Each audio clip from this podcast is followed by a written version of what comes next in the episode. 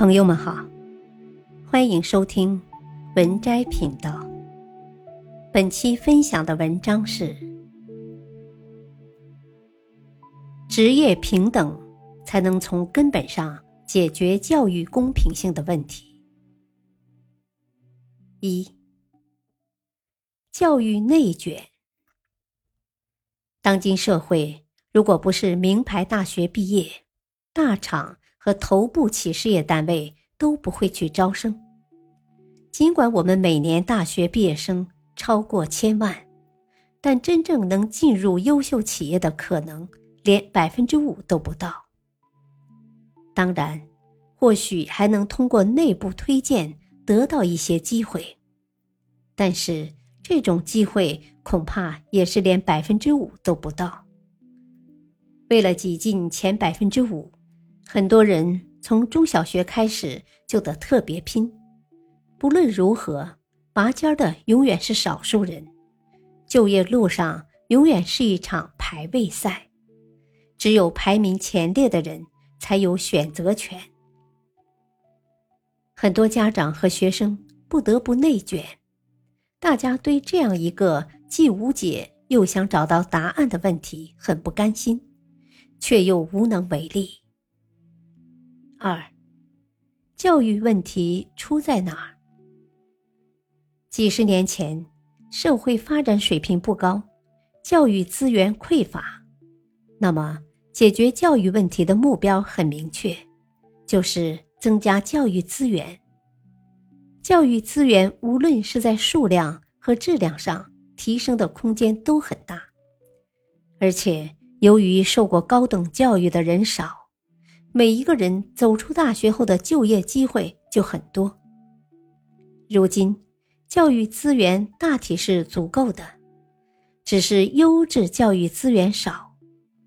尽管每天普遍教育水平相对过去提高了很多，今天一所普通大学的专业课都不比当初名牌大学教的差。但是，如果从相对水平来看，头部学校永远是那百分之五，好工作的名额也永远只是那百分之五。百分之五的不可能满足所有人的需求，这就是教育问题无解的原因。三，